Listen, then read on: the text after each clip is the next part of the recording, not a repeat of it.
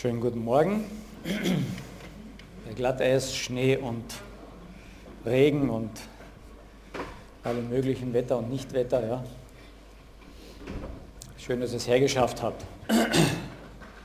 Die Lisa und ich haben gestern Abend überlegt, falls die gerade hinuntergehen, werden wir nicht hinunterfahren. Weil dann wären wir nicht von unserem Hügel hinuntergekommen, beziehungsweise zu schnell. Da hätte man mit der Bremsung Probleme gehabt. Aber es ist alles gut gegangen. Aber da kann einem schon Angst werden, wenn man plötzlich merkt, das Auto tut nicht mehr, wie man will. Unser zweitältester es letztlich erfahren, hat gebremst und das Auto tat nicht mehr, was es wollte. Und dann bekam ich einen sehr verzweifelten Anruf, Papa, kannst du ganz schnell kommen? Und dann kam ich hin und dann hing unser VW-Bus auf dem Abhang, Vorderrad in der Luft, hinten unten und er wusste nicht, Kippt's oder kippt's nicht? Und aus der Situation hat er mich angerufen. Der ÖMTC hat sich nur angesehen und hat gleich den Kranwagen bestellt. da kann man schon Angst bekommen. Ja, wir bekommen in unserem Leben immer wieder Angst und das ist auch gut so, weil es Schutz ist. Ja, manchmal ist es nicht so berechtigt, manchmal ist es auch überraschend, so wie dem äh, Taxichauffeur, das gegangen ist. Kennt ihr das? Ein Passagier steigt hinten in ein Taxi hinein und vorne der Chauffeur, der schläft gerade und dann klopft ihm auf die Schulter, weil er ihm sagen will, wohin es geht. Und er schreckt hoch, springt aus dem Auto raus, schreit. Und es dauert ein paar Minuten, bis er wieder zurückkommt und sich halbwegs wieder findet. Und dann entschuldigt er sich sehr bei seinem ähm, Fahrer, äh, Mitfahrer hinten sitzen und sagt, es tut mir, tut mir wirklich leid, dass das so passiert ist. Aber wissen Sie, ich helfe nur aus, sagt er im Moment beim Taxifahren. Normalerweise fahre ich ein Leichenauto.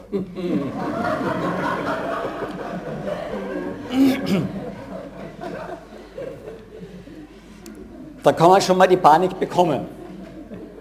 Ja? Und wir kennen das alle, dass wir irgendwann einmal auch einfach überrascht werden von Angst und Panik. Und wir sollten das auch, denke ich um nicht übermütig zu werden, auch die Realitäten aus den Augen zu verlieren. Im Epheser Kapitel 6, da geht es um diese Waffenrüstung Gottes. Das ist so schöne Verse drin, die lieben die meisten Christen. Wow, das ist was Tolles, so mm, handfest. Ja? Aber davor steht, warum wir die Waffenrüstung anziehen sollen. Davor stehen die wirklichen Goliaths. Davor steht, unser Kampf ist nicht gegen Fleisch und Blut. Unser Kampf ist gegen finstere Mächte, gegen Herrschaften, die die Herrschaft dieser Erde haben. Das sind Goliaths, denen wir nicht gewachsen sind. Ich weiß nicht, ob ihr das einmal erlebt habt, wenn ihr in einem okkulten Bereich oder Sache mal irgendwo hineingerutscht habt, seid oder mal was gespürt habt davon, da kannst du die Panik bekommen. Weil du plötzlich merkst, da ist eine Macht da, die kannst du nicht hindern.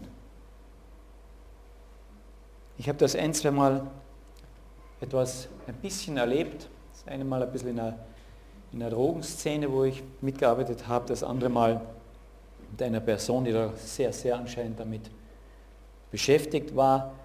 Und dann plötzlich in der Nacht Dinge kamen und du, du kannst nichts tun. Du kannst da niemanden festhalten und würgen anfangen, ja?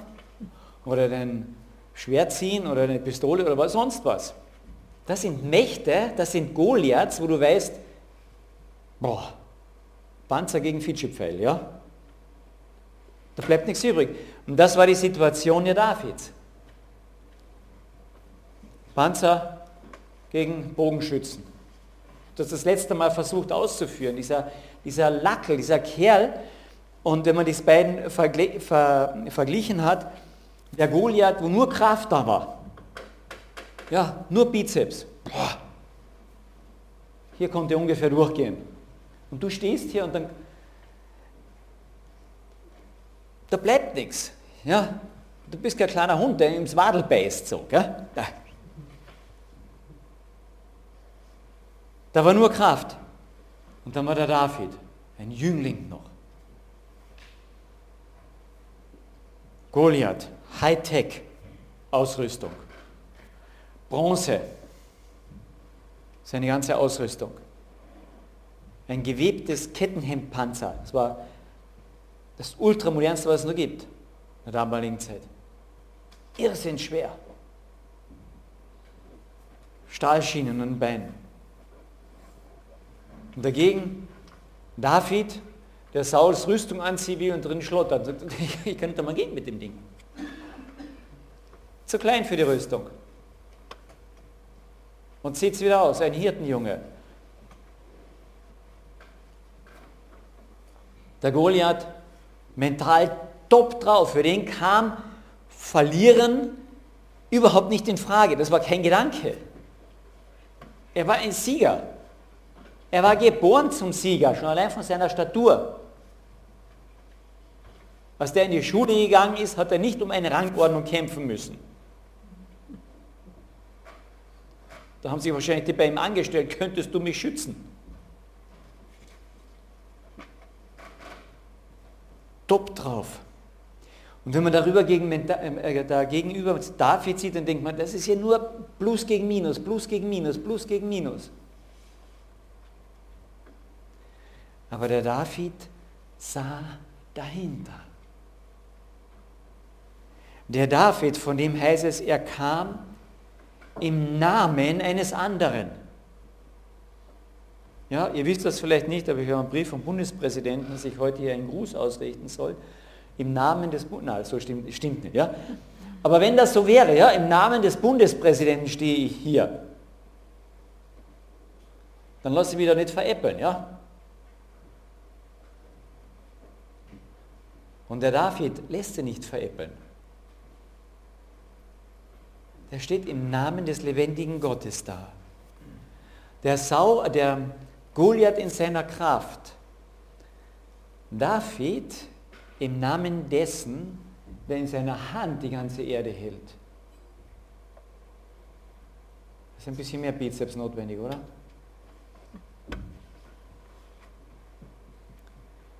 Der Goliath in all seiner Rüstung ausgestattet, unangreifbar. Der David im Namen des Schöpfers, der das Material für die Rüstung gemacht hat, der weiß, wie er durchkommt. Der Goliath mental top drauf. Ein absoluter Siegertyp. Der David im Namen dessen, bei dem Wort und Tat zusammengehört. Der spricht nur ein Wort und es geschieht. Haben wir diesen Blick des David?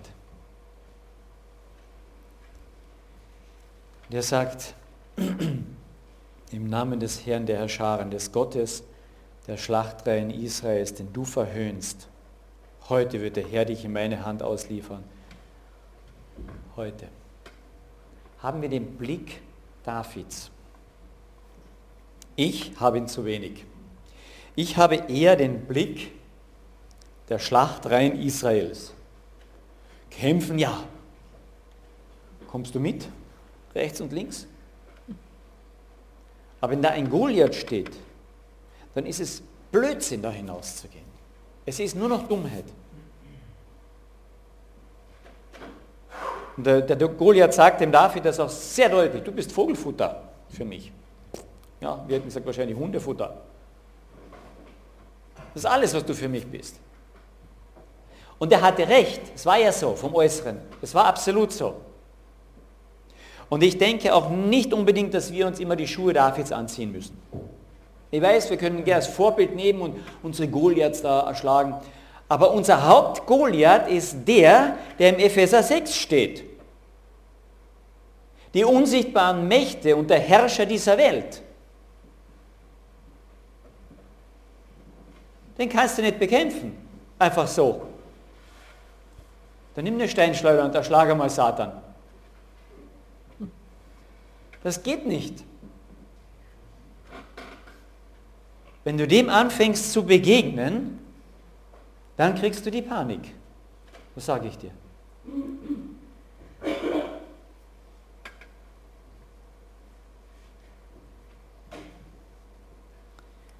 Aber der David steht auch als der stellvertretende Kämpfer. Es war ja ein Stellvertretungskampf, habe ich das letzte Mal versucht auch zu erklären. stellvertretend für zwei Heere. Wer von den beiden gewinnt, dessen Knecht soll der andere sein. So was ausgemacht. Und hier haben wir die Parallele im Neuen Testament. Wir haben einen Stellvertreterkrieg vor uns. Jawohl, zwei Heere. Das Heer Gottes auf der einen Seite. Wir sind auf der einen Seite die Kämpfer Gottes. Jawohl. Aber auf der anderen Seite gibt es viele, viele, viele Feinde auch. Aber es gibt auch Goliaths. Und es gibt Goliaths, gegen die haben wir keine Chance. Doch, wir haben einen Stellvertreterkrieger. Versteht ihr, der Stellvertreter, der kommt rein in die, Scha in die Schlacht rein ähm, Sauls und dann wird es unruhig. Da kommt einer rein und fragt, wie, wie ist das mit diesem Goliath? Was hat, was hat der König versprochen, was er dem gibt, wer den Goliath besiegt? Da kommt ein, ein Jüngelchen eigentlich hinein, ein totaler Außenseiter und alle sagen, der spinnt. Was will der hier? Seine eigenen Brüder sagen, was willst du hier? Willst du uns da verspotten oder was willst du denn?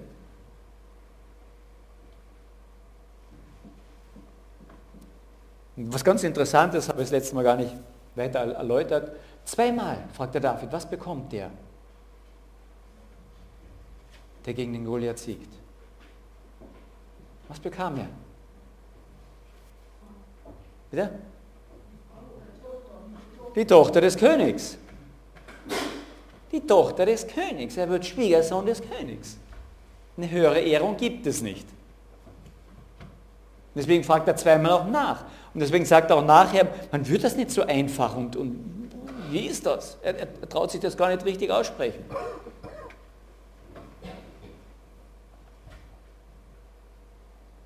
Und im Neuen Testament haben wir einen Außenseiter, der kommt vom Himmel. Einen Außenseiter, der als Schwächling verschrien wird. Einen Außenseiter, der verspottet wird.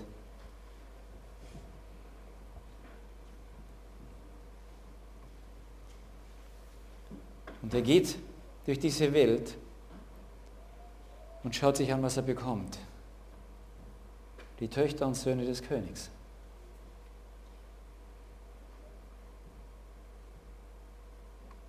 Und sagt, ja, für die geht er in den Krieg, für den geht er in diesen letzten Streit hinein.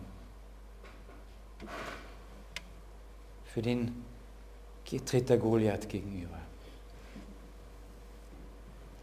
Dieser Außenseiter, der im ersten Moment nur schwach aussieht, wird zu Gottes Speerspitze. Der Außenseiter besiegt den Unbesiegbaren. Und das ist etwas, was wir immer wieder sehen dürfen, dass Gott das von Anfang an immer wieder durchgesetzt hat. Der Außenseiter, der Schwache, der nicht so ausschaut, besiegt den Unbesiegbaren. wird stellvertretender Krieger für uns. Und es ist schon interessant, dass zwei Dinge erntet er im Vorfeld, der Außenseiter. Zwei Dinge. Der David erntet als erstes Spott von seinem Feind. Er verhöhnt ihn. Ja, er sagt, was bist denn du? Ich bin doch kein, kein Hund, den du mit deinem Stock daher treibst. Er verspottet ihn.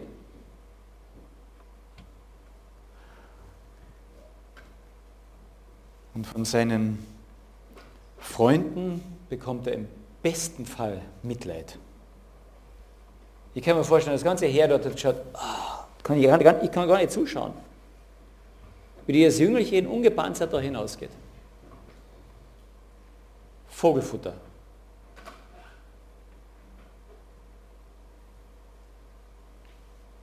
Was hat Jesus geerntet? Als er diesen Kampf hineinzieht, von seinen Feinden Spott und von seinen Freunden totales Missverständnis. Total missverstanden.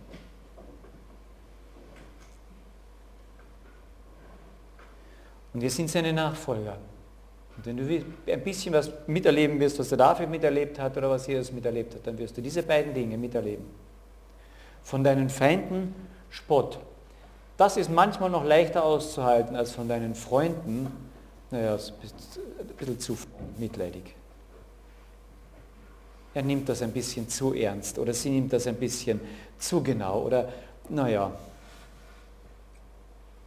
kann man doch nicht so wortwörtlich alles nehmen, oder? Du wirst merken, dass du diese beiden Dinge immer wieder bekommen wirst.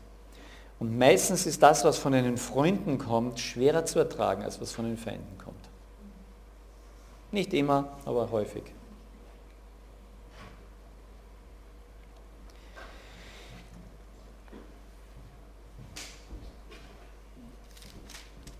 Noch einmal kurz, der Goliath, seine Größe war 6 L und, seine Spanne, und eine Spanne und er hatte einen bronzenen Helm auf seinem Kopf und war mit einem Schuppenpanzer bekleidet.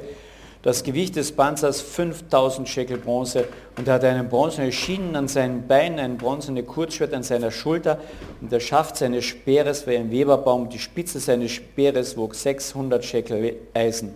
Und der Schildträger ging vor ihm her der stellte sich hin und rief den Schlachtreihen Israels zu und verspottete sie. Und dann tritt David ihm gegenüber und sagt, ich komme im Namen des Herrn. Und dann haben wir im Neuen Testament eine Parallele. Und da heißt es, zieht die ganze Waffenrüstung Gottes an, damit ihr gegen die listigen gegen die Liste des Teufels bestehen könnt. Denn unser Kampf ist nicht gegen Fleisch und Blut, sondern gegen die Gewalten, gegen die Mächte, gegen die Weltbeherrscher dieser Finsternis, gegen die geistigen Mächte der Bosheit in der Himmelswelt. Wenn das nicht eine Beschreibung von Goliath ist, was dann? Ich weiß nicht, ob ihr euch den Herr der Ringe, das Buch gelesen habt oder den Film gesehen habt. Und da diese, gehen diese Gefährten durch diesen Berg durch. Und die eine Seite sind die Orks, ja? mit denen kämpft man. Ja? Aber das andere war dieses Untier aus der Unterwelt. Und da ist nur einer, der mit ihm kämpfen kann. Das ist Gandalf. Hier gibt es einen Stellvertreterkampf. Ja? Es ist unsinnig, mit manchen Dingen sich denen zu stellen in einer falschen Art und Weise. Es gibt Goliaths, gegen die haben wir uns in einer ganz anderen Art und Weise zu stellen. Denn wir haben in der Heiligen Schrift nur zweimal, soviel ich weiß, eine Beschreibung eines Panzers, einer Rüstung. Einmal im Alten Testament bei Goliath und einmal im Neuen Testament im Epheserbrief. Und es macht Sinn, diese beiden Rüstungen auch einmal gegenüberzustellen. Weil wir tendieren immer, die Rüstung Goliaths anzuziehen. Immer. Wir möchten geschützt sein, wir möchten stark sein, wir möchten größer sein als der andere neben uns, in jeder Beziehung. Wir möchten immer Recht haben. Das mag vielleicht für die Klagenfurter nicht gelten, aber draußen für die Bischeldorfer und St. Michaeler gilt das sofort schon wieder. Braucht mit uns besuchen kommen. Merkt ihr das sofort.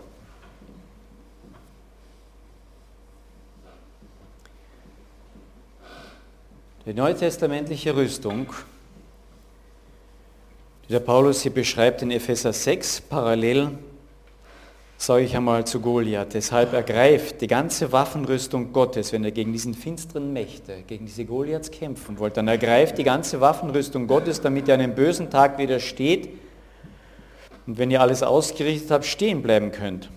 So steht nun eure Lenden umgürtet mit Wahrheit. Eure Lenden umgürtet mit Wahrheit. Was war das? Das war der römische ähm, Kämpfer, der hatte eine Tunika an als Kämpfer. Immer runter.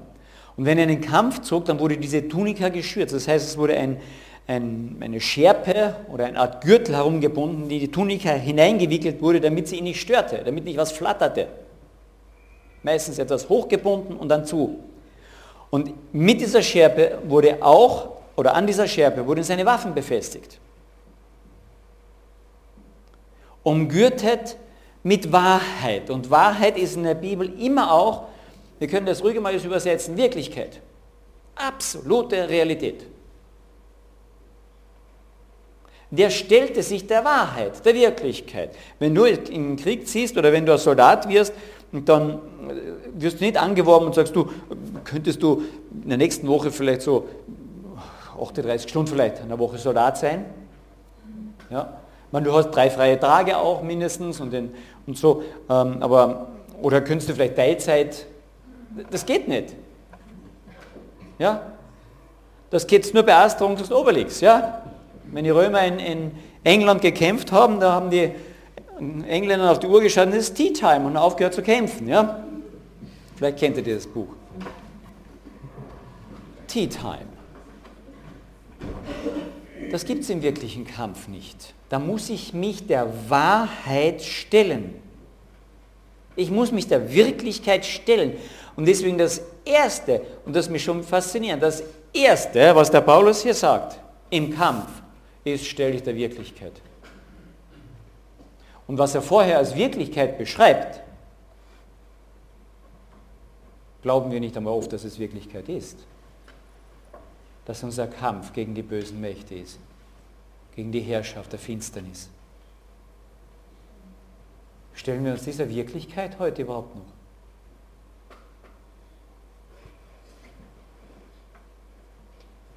Und dann sagt er, das Erste, mit dem ihr euch umgürten sollt, ist, stellt euch der Wahrheit. Weil unser wirklicher Kampf ist nicht eine böse Mächte, eine böse äh, Politiker oder schlecht gemeinte Ratschläge oder ein böser Nachbar. Das ist nicht unser Kampf, sagt der Paulus. Sondern die Goliaths der Finsternis. Glauben wir, dass es diese Realität überhaupt noch gibt? In unserer schönen, ruhigen Wohnzimmer-Christsein-Welt? Umgürtet mit Wahrheit. Das hat der Goliath genau versäumt. Er hat die Wirklichkeit nicht gesehen. Er hat die Wirklichkeit nicht gesehen, dass es auch einen lebendigen Gott gibt. Das, was er nicht mit den Augen sehen konnte, diese Wirklichkeit hat er nicht gesehen, das wurde ihm zum Verhängnis. Er sah nur seine Wirklichkeit und Stärke und diesen kleinen Burschen dort. Passen wir auf, dass wir unsere vermeintlich, mit unserer vermeintlichen Stärke wir nicht die Wirklichkeit übersehen und dann sehr verletzlich werden. Und tu den Brustpanzer der Gerechtigkeit. Den Brustpanzer der Gerechtigkeit. Richtigkeit. Das, was wirklich richtig ist, den sollen wir anziehen. Goliath hatte einen schweren Brustpanzer an, der ihn schützen sollte. Aber er sah nicht die Wirklichkeit und sah nicht das, was wirklich richtig ist, sondern er tat das Falsche, er kämpfte gegen das Volk Gottes. Den Brustpanzer der Gerechtigkeit. An den Beinen, die Sandalen oder die Beinen geschnürt, mit der Bereitschaft, die frohe Friedensbotschaft zu bringen. Das Evangelium. Die Beine Goliaths waren stahlhart gemacht, um zu treten und zu verletzen und sich selbst zu schützen.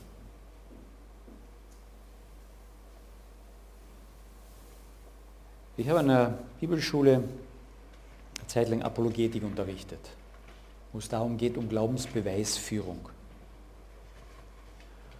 Und ich selbst bin eine Zeit lang dort falsch gelaufen und habe das dann versucht, den Schülern dort ein bisschen auch zu sagen.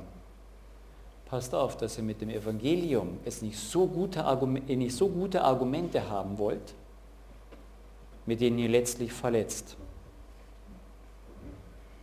Schlagen wir nicht manchmal mit dem Evangelium herum, der frohen Botschaft?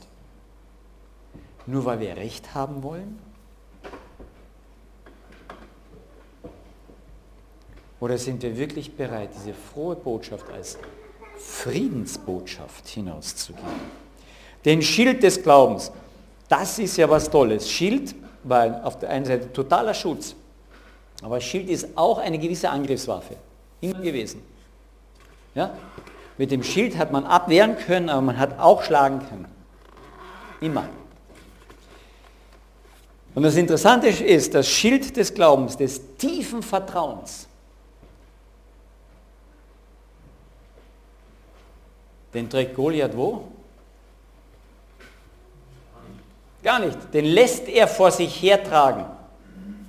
Von einem Schildträger. Es gibt keinen stellvertretenden Glauben, dass jemand anders, deine Großmutter oder deine Mama für dich glauben kann. Das gibt es nicht. Nehmt den Schild des Glaubens hm, und den Helm des Heils. Der war bei Goliath aus toller Bronze, der Helm des Heils, der ihn schützen sollte. Heil, Heile kommt davon. Und genau an der Stelle wird er verletzt.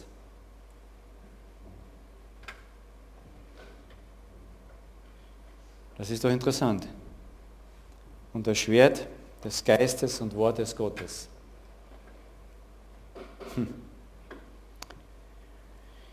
Das Schwert muss ich führen können, mit dem Schwert muss ich üben, sonst nutzt mir das Schwert nichts. Und es gibt eine ganz, ganz kleine interessante Kleinigkeit eigentlich nur hier im Griechischen. Hier ist für dieses Wort, was hier steht, ergreifet das Schwert, das das Wort Gottes ist, für das Wort nicht Logos, sondern an dieser Stelle steht für das Wort das spezifische Wort. Und ich denke, hier wieder schreiben wir uns einfach sagen, ihr müsst dieses spezifische Wort kennen und anwenden können. Nicht nur generell an das Logos, ja, so am Anfang Johannes Evangelium, am Anfang war das Wort und das Wort war bei Gott und das Wort wurde Fleisch, also wo es auf Jesus Christus und auf Gott hingeht. Sondern auf dieses spezifische Wort auch, das man kennen muss, mit dem ihr umgehen müsst. Jetzt könnt ihr sagen, ja, wie macht man denn das? Der David hat ja auch noch eine Schleuder gehabt. Nicht? Wo ist die Kurzfassung dieser Waffenrüstung? Eine Standschlate, würde der Kärntner sagen? Nein. Die Kurzfassung dieser Waffenrüstung ist ziemlich einfach. Hat einen Namen. Jesus Christus. Diese Waffenrüstung ist Jesus Christus, umgürtet mit Wahrheit. Ich bin der Weg, die Wahrheit und das Leben. Der Brustpanzer der Gerechtigkeit. Seine Gerechtigkeit wird mir zugerechnet. Zieh es an. Den Beinen die Bereitschaft, die frohe Friedensbotschaft zu bringen. Und schon bei seiner Geburt singen die Engel, ich verkündige euch heute große Freude, die allem Volk widerfahren wird, die Friedensbotschaft. Das Schild des Glaubens. Sein Glaube, sein Vertrauen an den Vater hat ihn durchgezogen zum Kreuz bis zur Auferstehung. Er hat ihm vertraut. Das Schwert des Wortes. Er ist das lebendige Schwert, das lebendige Wort. Zieht Jesus Christus an. Und noch einmal, David tritt dem Goliath gegenüber, bleibt siegreich, weil er auf Gott schaut.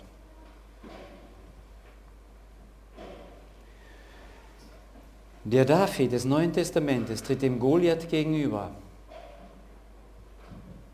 und wird von Goliath getroffen.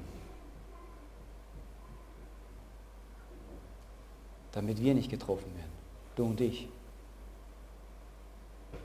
Der David des Neuen Testaments wird von Goliath zerschlagen, damit du und ich nicht zerschlagen werden müssen. Der David des Neuen Testamentes, Neuen Testaments, der wird zur Ungerechtigkeit, zur personifizierten Ungerechtigkeit, damit du und ich gerecht sein können, gerechtfertigt. Der David des Neuen Testaments erleidet Spott und Hohn damit du und ich die Friedensbotschaft bekommen. Dass wir wertvoll sind in Gottes Augen. Der David des Neuen Testaments schwitzt Blut in Gethsemane, in seinem Vertrauen zum Vater, damit unser Glaube nicht aufhört. Der David des Neuen Testamentes erlebt grausames Unheil, damit du und ich heile werden. Der David des Neuen Testamentes lässt sich durch das Schwert des Gesetzes auch zerschlagen, damit dieses Schwert uns nicht trifft. Und damit hat er uns eine Waffenrüstung erworben, die er selbst ist. Eine Waffenrüstung des Königs, die passt. Dem David des Alten Testamentes passte die Königsrüstung nicht, die war zu groß. Und Jesus Christus hat sie passend gemacht, damit wir in ihm, in ihm, den Goliaths gegenübertreten können. Aber nur so. Versteht ihr diesen Zusammenhang? Der David des Alten Testamentes sah diesen gewaltigen Gott und sagte, in dessen Namen kann ich gehen. In Übereinstimmung mit ihm. Sehen wir unseren gewaltigen Befreier, in dessen Übereinstimmung ich gehen kann. Aber nur so. Dass er mir all das, diese ganze Waffenrüstung, all das zurechnet. Das klingt alles ein bisschen theoretisch, gell? Aber ich glaube, wir haben keine Ahnung, was wirklich diese Mächte, diese Gewalten dieser Erde ausrichten könnten. Ich bin gerade vor dem Gottesdienst mal gefragt worden, wie ist denn das im Alten Testament, wo das so brutal zum Teil zugeht, wo diese Ausrottungen stattfinden, wo, wo, wo oft der Menschenleben überhaupt nicht zählt.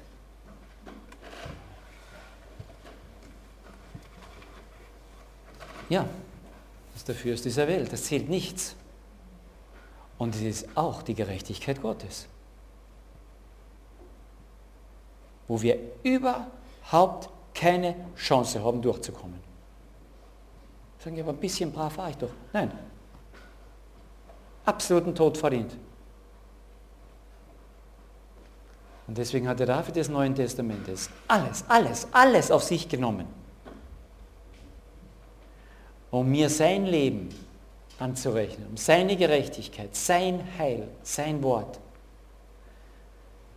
Vertrauen wir wirklich drauf? Kommen wir, sitzen wir heute im Namen Jesu hier?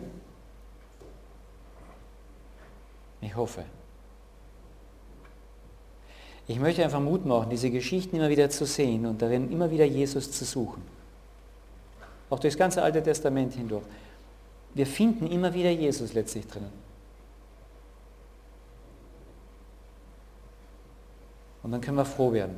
Ich habe das letzte Mal gesagt, der Mut ist nicht die Abwesenheit von Angst. Nein, nein, nein. Die mutigsten Leute haben Angst. Das ist okay, was ein Schutz ist. Aber der Mut ist eine... Oder Mut bekomme ich dort, wo die Freude über die Größe dessen, dessen Namen ich dastehe, überhand nimmt. Wo die Freude an dem, was, ich, was vor mir liegt, überhand nimmt. Epheser Kapitel äh, 11, wo erst die Glaubenshelden da sind, danach habe ich das letzte Mal schon gesagt, wie hat Jesus diese, diese Grausamkeit, dieses Zerschlagenwerden durchstehen können. Und das steht eindeutig dort, weil er die Freude, die vor ihm lag, sah. Und die Freude, die vor ihm lag, warst du und ich. Wenn die Freude, dass ich diesen Jesus einmal sehe und den, er mich so in den Arm nimmt, wenn die vor uns liegt, dann ist das der Grund für unseren Mut. Nicht die Abwesenheit von Angst, sondern die Freude an einem Herrn, der uns einmal in den Arm nimmt und sagt, und du bist mein Kind, du bist meine Tochter, du bist mein Sohn. An die habe ich wohlgefallen.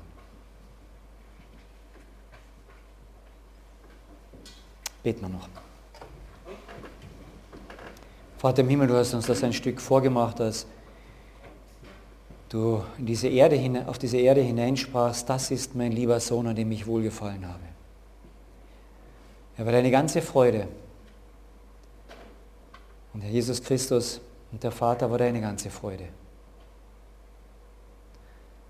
Und so schenke es uns, dass du unsere ganze Freude wirst. Und wir mit Freuden dich anziehen. Und wir mit Freuden uns von dir anziehen lassen. Und im tiefen Vertrauen, dass du in uns bist und um uns bist, unseren Kampf ausrichten dürfen. Stehen dürfen und proklamieren, wir stehen hier als deine Kinder auf der Seite des Siegers und auf der Seite des Friedens, Frieden, Friedensfürsten. Und das wollen wir in eine Welt hineinschreien, die so ohne Friede ist, die so kein Heil kennt, die die Wahrheit nur noch mit Füßen tritt und dabei kaputt geht, die die Freude nur noch in Unterhaltung kennt. Schenke uns diese Freude an dir, dass sie uns ermutigt, unseren Alltag zu bewältigen und hinauszugehen als Friedensboten. Amen.